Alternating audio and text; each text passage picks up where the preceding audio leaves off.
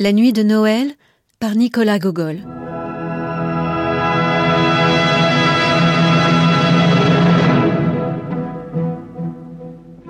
Le dernier jour avant Noël venait de prendre fin. Une nuit claire d'hiver était née, des astres entr'ouvraient leurs paupières.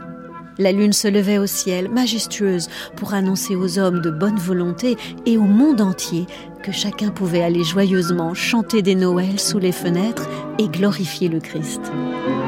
Le gel mordait plus qu'il ne l'avait fait depuis la matinée. Mais en revanche, il régnait un tel silence que le crissement de la neige sous une botte s'entendait à une demi-verste. Pas une seule bande de jeunes gens ne s'était encore aventurée sous les croisées des chaumines. Seule, la lune risquait à la dérober un regard à travers les vitres, comme pour inciter les jouvencelles en train de se parer à s'élancer au dehors sur cette neige qui craquait sous les pas. À ce moment, une fumée sortit en tourbillon d'une cheminée, se forma en nuage pour monter au firmament, entraînant à sa suite une sorcière à cheval sur un balai.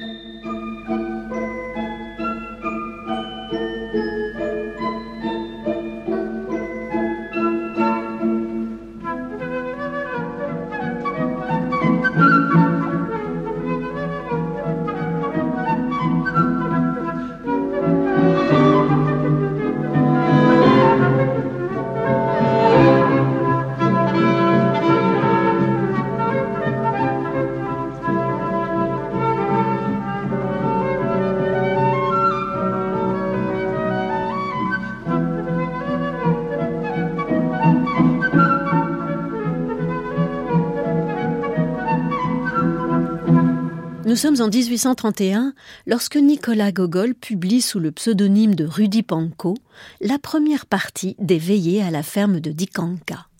Il utilise alors de nombreux souvenirs d'enfance et puise dans le folklore dit petit russien pour ses récits de la vie villageoise où se mêlent diablerie et sorcière. Comme il fit également dans La vieille de la Saint-Jean, l'effroyable vengeance ou le terrain ensorcelé. Conté dans une langue grasse et savoureuse, un flot de poésie nous emporte quand revient sous nos yeux les paysages où grandit ce fils de Cosaque. Nicolas Vassilievitch naît en 1809 à Sorochinzi, près de Poltava, au centre des terres noires et de l'ancien pays cosaque. Nicolas Gogol appartient à une famille de petits propriétaires fonciers d'Ukraine, appelée alors Petite Russie, et c'est le folklore de son pays, sa vie patriarcale, qui lui fournissent une première source d'inspiration. Le père de Gogol compose lui-même des comédies légères pour le théâtre d'amateurs dont s'occupe son riche parent et voisin, un haut dignitaire sous les tsars Catherine, Paul et Alexandre. Ce père qui meurt en 1825 n'a pas l'influence de sa mère, dévote et passionnément attachée à son fils. Médiocre collégien, Gogol se signale par un précoce talent de comédien. Il parvient alors à convaincre sa mère de l'aider à gagner la capitale et entend devenir, comme tout bon russe, fonctionnaire. Mais la manière habituelle de servir l'État ne semble pas lui correspondre. Son dégoût pour l'univers bureaucratique naît sans doute là. Il obtient une chaire d'histoire en 1831, se pense historien, mais c'est finalement la littérature qui lui ouvre le plus de perspectives. Entre-temps, il rencontre un certain nombre de personnalités, dont Pushkin, le poète Yukovsky et Madame Smirnov, dame de la haute société profondément religieuse.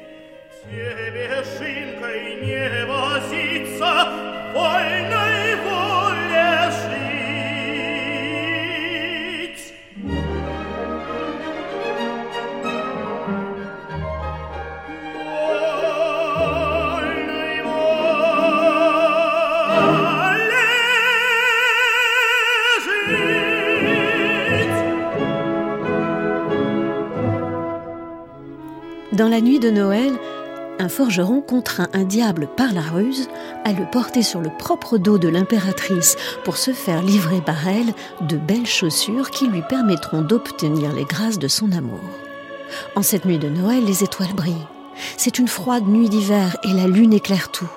Une sorcière ramasse des étoiles qu'elle range dans sa manche, tandis qu'un diable se brûle les doigts en essayant d'attraper la lune. Ce diable en veut tout particulièrement à Vakula le forgeron. Et comme c'est sa dernière nuit sur Terre, il veut absolument se venger de lui. Pour cela, il va empêcher Vakula d'aller voir Oksana, la belle dont il est amoureux. Mais où diable est passé le forgeron? C'est pourtant la plus belle nuit de Noël. L'air est si pur que les étoiles scintillent sur le velours du ciel, et sous l'éclat de la lune, la neige étincelle. Dans les rues du village, les filles et les garçons en bande joyeuse s'apprêtent à rendre gloire au Christ. Mais où diable est passé le forgeron? Car il y a bien du diable là-dessous. D'abord, c'est la lune qui disparaît, plongeant le village dans des ténèbres à vous crever les yeux. Puis une tempête de neige à geler tous les enfers s'abat sur la campagne. La belle Oksana elle-même réclame les souliers de la tsarine. Et le forgeron dans tout ça peste soit de Satan, car c'est la plus belle nuit de Noël, mais aussi la plus folle.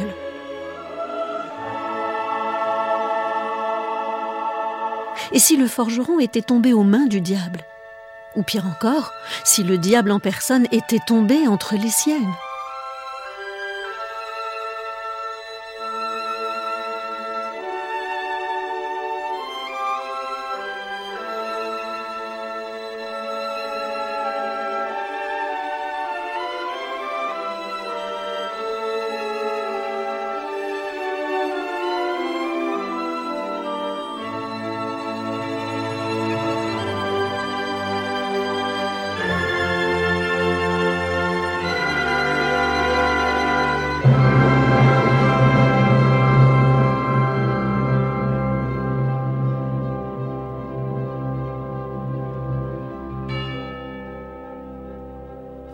Le forgeron Vakula est rabroué par celle qu'il aime, Oksana.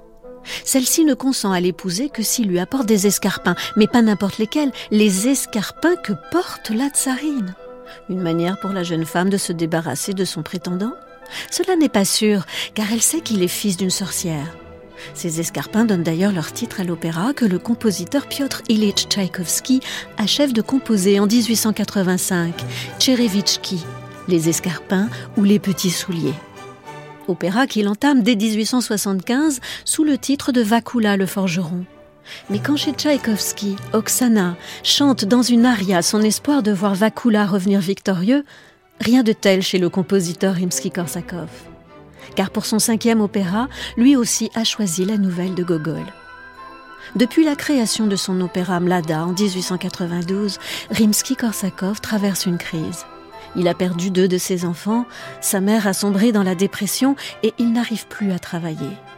Mais la mort de Tchaïkovski en 1893 le remet à sa table de travail. La mort de Tchaïkovski libérait, pour ainsi dire, le sujet de la nuit de Noël qui m'avait toujours attiré, écrit-il dans la chronique de ma vie musicale.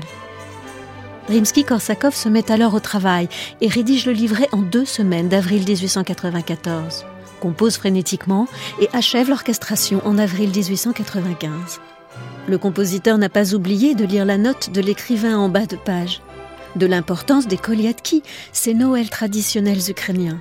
Rimsky-Korsakov reprend cette note au début de sa préface à la partition et exploite un recueil paru en 1872 intitulé Les 216 chants populaires ukrainiens recueillis.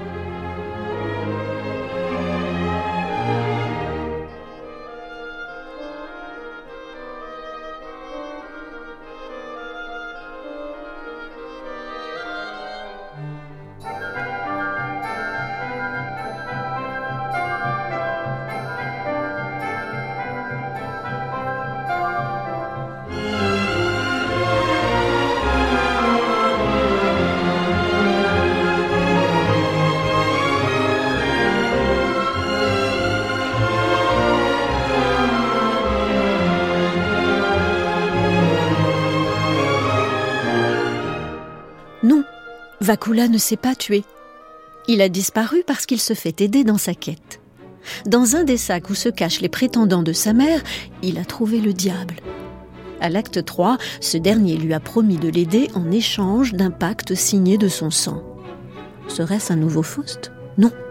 Ce diable-là n'est pas très puissant, car à peine Vakula a-t-il menacé du signe de croix que le prince des ténèbres consent à tout sans contrepartie.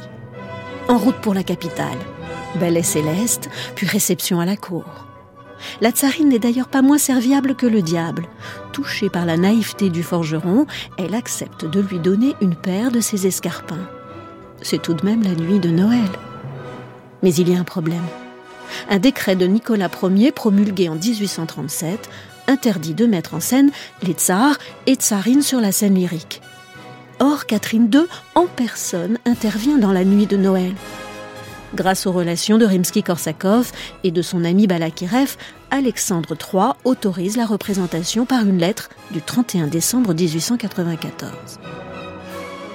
Mais lors de la répétition générale de la nuit de Noël, les grands-ducs Mikhail Ivanovitch et Vladimir Alexandrovitch Romanov marquent leur mécontentement. On raconte que Vladimir a interpellé Maria Vigelmina Pilz, la chanteuse qui incarne la tsarine, en lui disant Alors, vous êtes mon arrière-grand-mère, à ce que je vois Les deux altesses, à leur tour, font pression sur Alexandre III. La permission est retirée. Catherine II doit être remplacée par un haut personnage de la cour. Et Rimsky-Korsakov, en signe de mécontentement, ne vint pas à la première.